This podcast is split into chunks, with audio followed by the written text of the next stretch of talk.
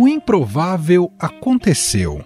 Ciro Gomes, do PDT, declarou seu apoio ao candidato do PT, Lula, mesmo sem citar o nome do ex-presidente. Acabamos de realizar uma reunião da Executiva Nacional Ampliada do PDT, em que, por unanimidade, nós tomamos uma decisão. E eu gravo esse vídeo para dizer que acompanho a decisão do meu partido, o PDT. Frente às circunstâncias, é a última saída.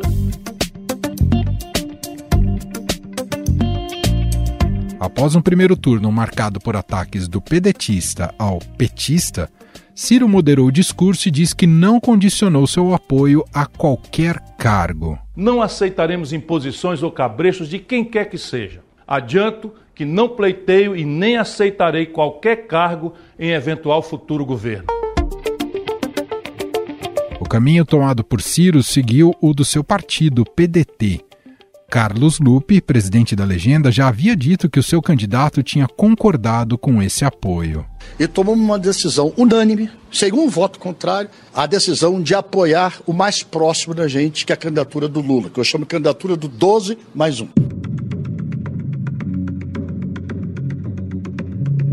Em 2018, Ciro foi criticado por se ausentar do palanque do petista Fernando Haddad após ser derrotado no primeiro turno das eleições presidenciais. Lula também deve receber o apoio da terceira colocada, Simone Tebet, do MDB. Em discurso no domingo, a senadora deixou claro que vai se posicionar sobre o segundo turno. Não, não esperem de mim omissão. Tomem logo a decisão, porque a minha já está tomada. Eu tenho lado e vou me pronunciar no momento certo.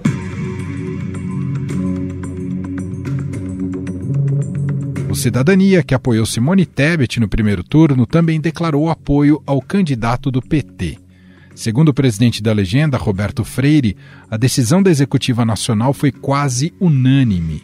Em função da história, em função de admitir que temos maior identidade e, portanto, poderemos fazer um convívio muito mais produtivo e muito mais amigável. Jair Bolsonaro do PL também teve um dia de manifestações de apoios importantes para o segundo turno. Dois governadores que venceram no primeiro turno se colocaram à disposição do atual presidente para servirem de cabo eleitoral. Romeu Zema, reeleito em Minas Gerais, anunciou o apoio a Bolsonaro após uma reunião com o presidente no Palácio da Alvorada, em Brasília. Sabemos que em muitas coisas é, convergimos e em outras não. Mas é um momento em que o Brasil precisa caminhar para frente e eu acredito muito mais na proposta do presidente Bolsonaro do que na proposta do adversário. Cláudio Castro, do Rio de Janeiro, que também participou dessa reunião, disse que estava oficializando algo que vinha do primeiro turno. Me esforçar muito para o Rio ser a capital da vitória da eleição do presidente Bolsonaro. Então, presidente, mais uma vez aqui, não preciso lhe, lhe franquear o meu apoio, porque esse o senhor já tem desde sempre. Senador eleito pelo Paraná, Sérgio Moro, também publicou uma nota de apoio a Bolsonaro contra o que ele chamou de projeto de poder do PT. O presidente, inclusive, revelou que já conversou com ele por telefone. Nós dois sabemos né, muito bem é, dos riscos que o Brasil corre com a possível volta é, da esquerda e não queremos rememorar um período de 14 anos onde a corrupção foi a máxima do desgoverno do PT. Vale lembrar que a relação do ex-juiz com Jair Bolsonaro está estremecida desde que ele acusou o atual presidente de interferir na Polícia Federal quando ele era ministro da Justiça. O governador de São Paulo, Rodrigo Garcia, que foi derrotado nas eleições, também deu seu apoio a Bolsonaro após o PSDB liberar o apoio nos estados. Foi o incondicional ao presidente Bolsonaro e ao Tarcísio. E o senhor chegou a falar com o ex-governador João Dória sobre, sobre esse apoio? Nós comunicamos ao nosso presidente nacional, Bruno Araújo, e ao presidente estadual, Marco Mion. No entanto, seu candidato em São Paulo, Tarcísio de Freitas, já disse que não vê sentido de ter Garcia em seu palanque. Em função da nossa linha programática, que, vai, que, é, a, que é a mesma linha de muitos dos componentes, dos integrantes do PSDB.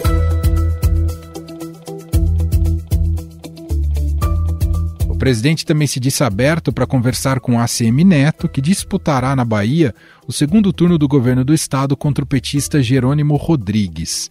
O presidente do PSD, Gilberto Kassab, assegurou aos correligionários que não mudará a posição de neutralidade do partido no segundo turno da eleição entre Lula e Bolsonaro. E muito possivelmente, eu diria que praticamente está decidido, nós caminharemos para a neutralidade nas eleições desse ano.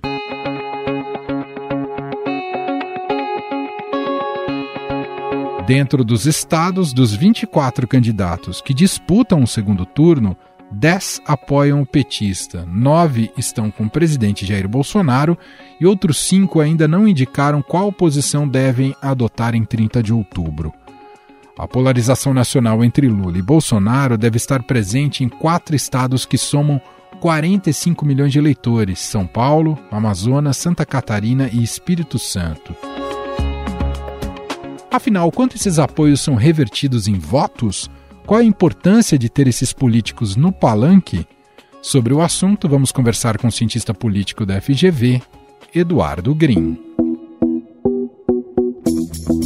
Olá, professor, seja muito bem-vindo. Obrigado por ter aceito aqui o nosso convite. Olá, Manuel. Sempre um prazer estar com vocês e os internautas do podcast do Estadão.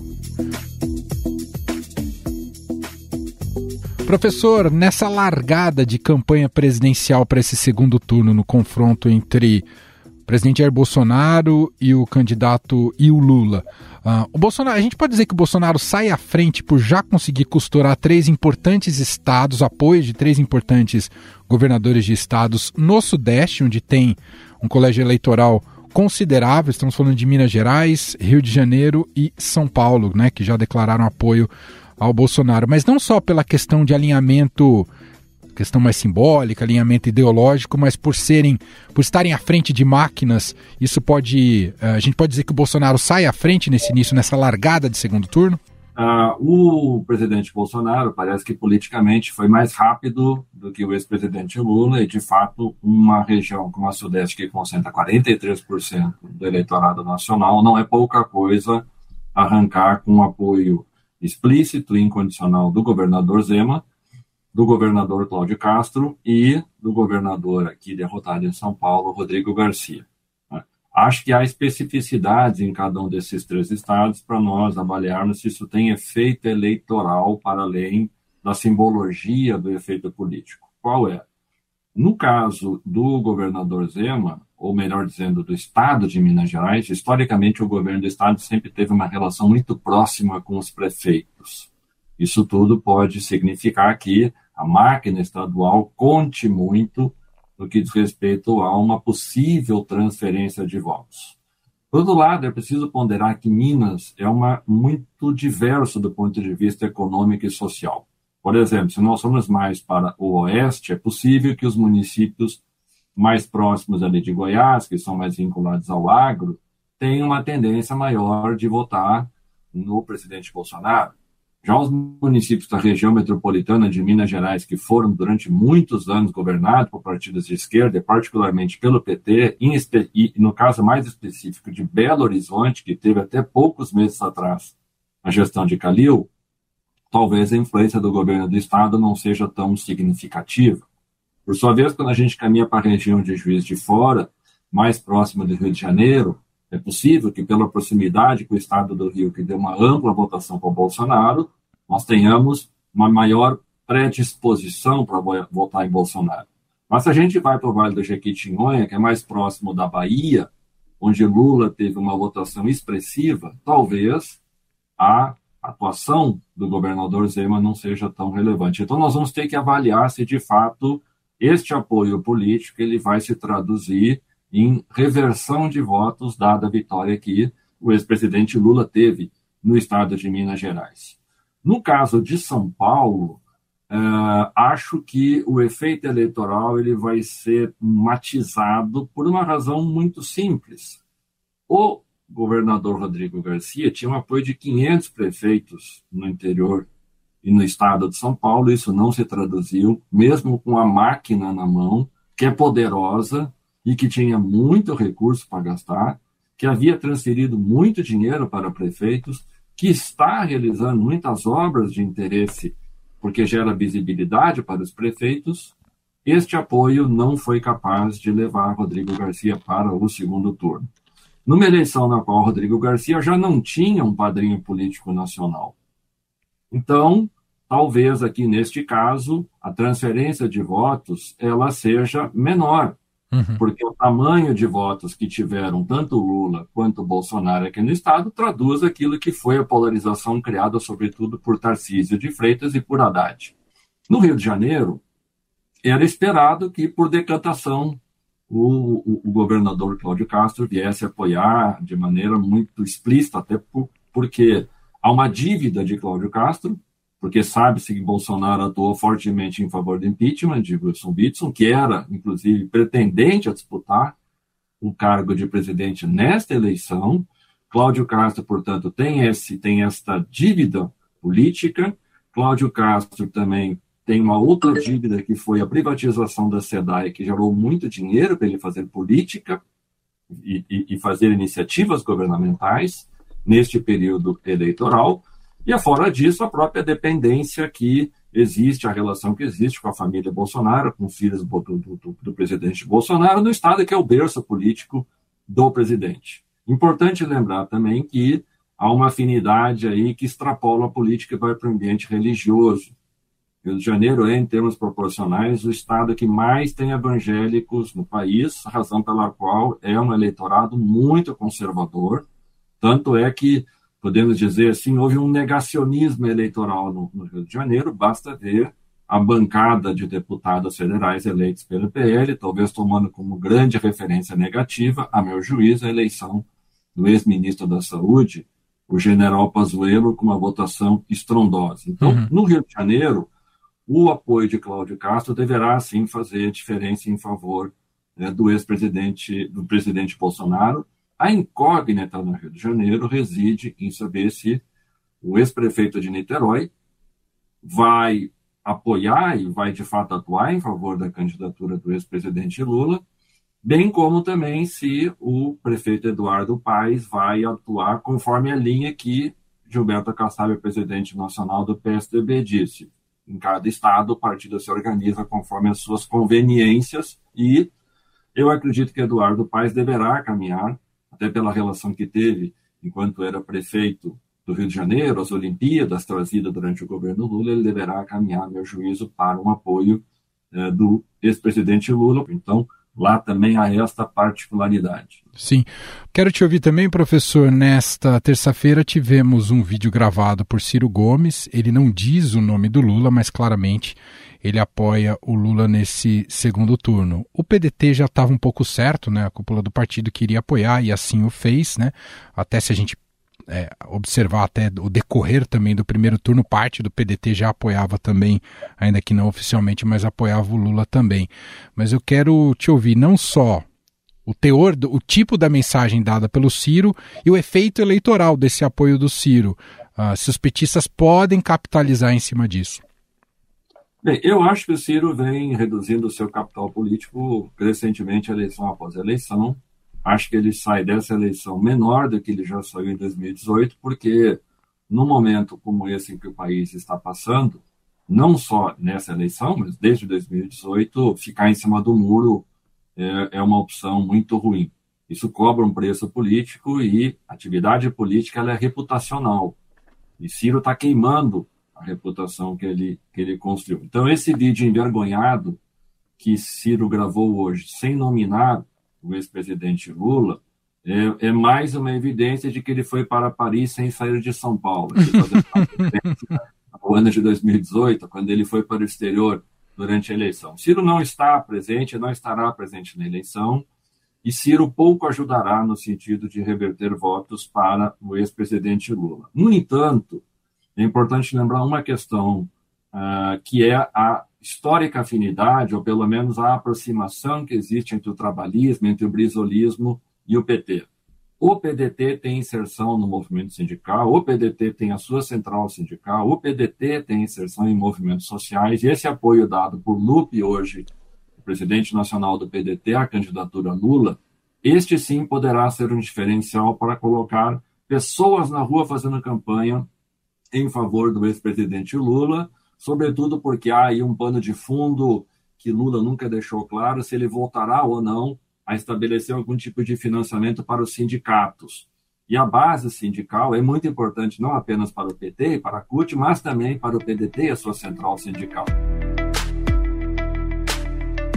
Bom, até esse momento que a gente está gravando, professor, não tem ainda uma declaração pública e oficial de apoio de Simone Tebet a Lula, mas tudo indica que ela fará esse, esse gesto. Então, já de antemão, uh, queria te ouvir o que pode significar um apoio uh, mais. Uh, não tão envergonhado como o do Ciro, mas tão, talvez um apoio crítico da Tebet ao Lula, o que pode significar? Eu acho que significa, uh, primeiro, uma retomada desse arco de alianças em favor da democracia. Esse tem sido o discurso que a candidatura do, do, do ex-presidente Lula tem batido muito. É, esse, esse discurso também esteve muito presente nas falas de Simone Tebet, assim como de Roberto Freire. É importante lembrar que também faz parte da federação partidária que, que, que uniu MDB, PSDB e o Cidadania.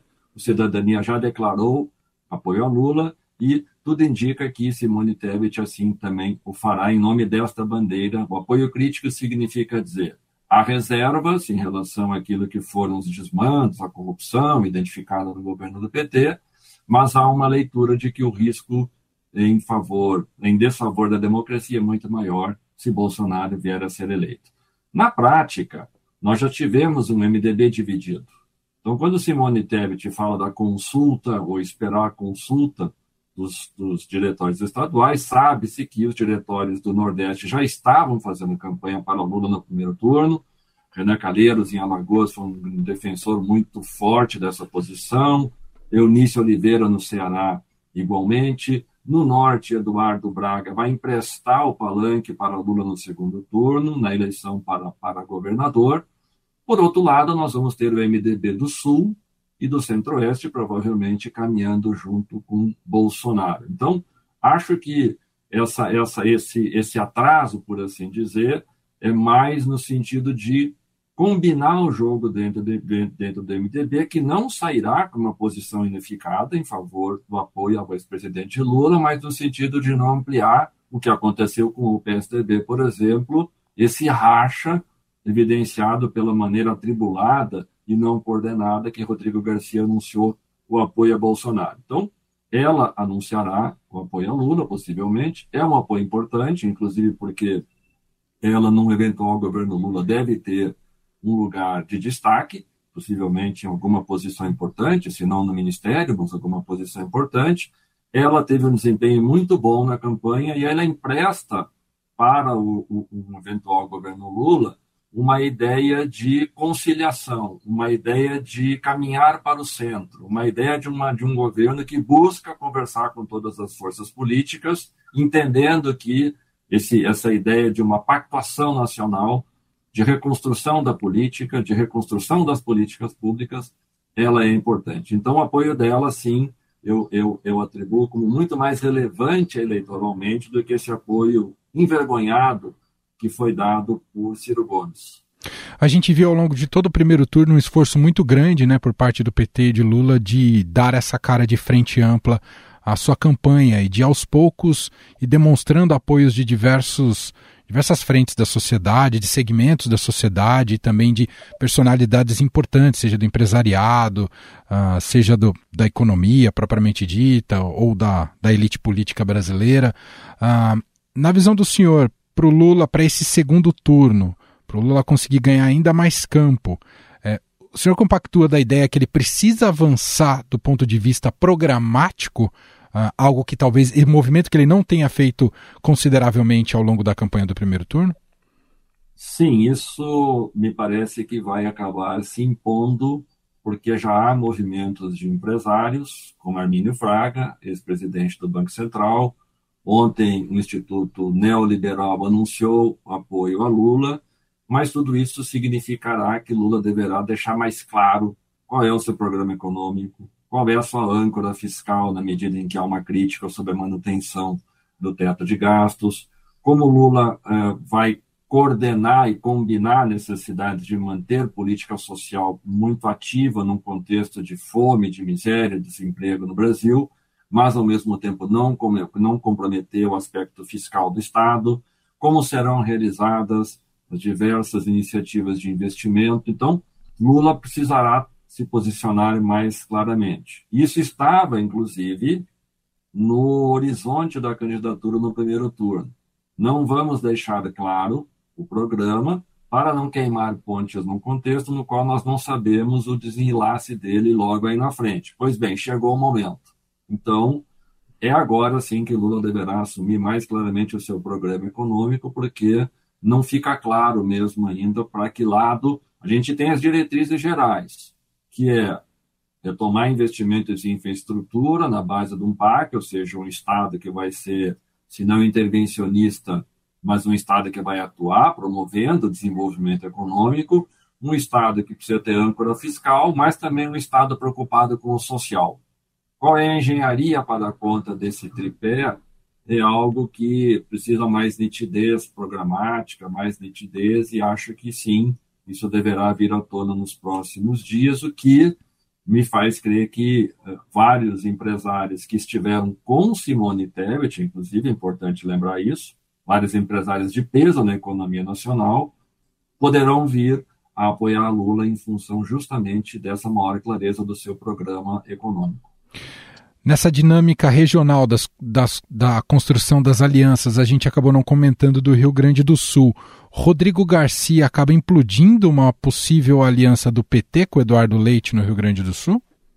Uh, sim e não, porque setores do, do PSDB gaúcho já passaram a declarar apoio a Bolsonaro na eleição nacional e simplesmente largaram o Eduardo Leite, por assim dizer, a sua própria sorte.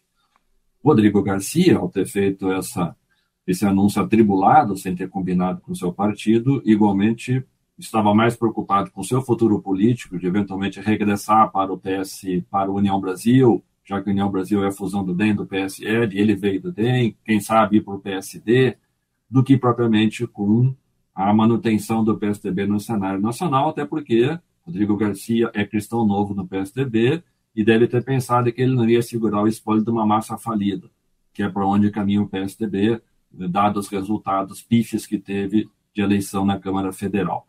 Então, acho que nesse sentido, é, o Eduardo Leite está sozinho no Rio Grande do Sul. Ele está sozinho, porém, há a possibilidade de que, independentemente disso, Lula empreste apoio a ele, porque precisa ter palanque no segundo turno lá. E talvez por aí, independentemente do PSDB, haja uma aproximação do candidato derrotado, uh, o Edgar Preto, de Lula com Eduardo Leite. Mas essa aproximação ela é meramente pragmática. Porque é importante lembrar que Eduardo Leite fez campanha para Bolsonaro em 2018. É uma aliança que interessa aos dois, mas não significa nenhum processo de aproximação futuro. Né? Mas há, digamos, nesse momento, um objetivo comum que seria evitar a, a vitória de Onyx Lorenzoni e, ao mesmo tempo, reduzir né, a expansão de votos que Bolsonaro já teve no Rio Grande do Sul. Para a gente fechar, professor, o quanto a gente viu essa diferença de 5, em torno de 5% dos, uh, dos votos entre Lula e Bolsonaro no primeiro turno, já com cara de segundo turno. Mas o quanto Lula é favorito para vencer as eleições nesse segundo turno? Uh, a eleição está aberta. Lula é favorito porque ele, ele tem 6 milhões de votos em relação ao Bolsonaro.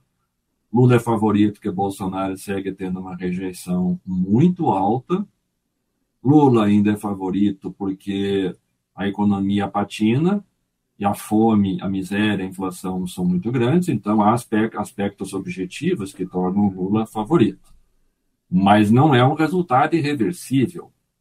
É possível que Bolsonaro consiga, com o pacote redobrado de bondades anunciado desde ontem, antecipação do pagamento do Auxílio Brasil, o 13º para mulheres é, do Auxílio Brasil, é, que ele possa surfar na onda de uma melhora né, no que diz respeito à redução da inflação, do efeito do combustível na vida é, das pessoas. É possível que também a, aposta dobrada de Bolsonaro em relação ao medo e ao antipetismo venham a ter efeitos, como parece que teve efeito na reta final do primeiro turno, porque boa parte do voto útil que se imaginava ir para Lula acabou indo para Bolsonaro. boa parte do voto envergonhado que se imaginava que iria para Lula acabou indo para Bolsonaro e pode ser que essa espiral de crescimento ela siga no segundo turno. Então, ainda que Lula seja favorito, porque há uma enorme rejeição do governo Bolsonaro e da forma como ele, presidente, atua, a eleição não está decidida. A eleição será um jogo a ser melhor compreendido no desenlace dos próximos dias. É uma eleição em aberta e quem vier a ser eleito fará isso com uma margem muito pequena de votos em relação ao derrotado. Perfeito. Cientista político Eduardo Green, cientista político da FGV, mais uma vez gentilmente aqui atendendo a nossa produção, ao nosso podcast. Obrigado, viu, professor? Obrigado, Manuel. Sempre um prazer estar com vocês. Estadão Notícias. E este foi o Estadão Notícias de hoje, quarta-feira, dia 5 de outubro de 2022. A apresentação foi minha, Emanuel Bonfim. Na produção, edição e roteiro, Gustavo Lopes, Jefferson Perleberg, Gabriela Forte e Milena Félix. A montagem é de Moacir Biasi. E o nosso e-mail podcast@estadão.com. Um abraço para você e até mais.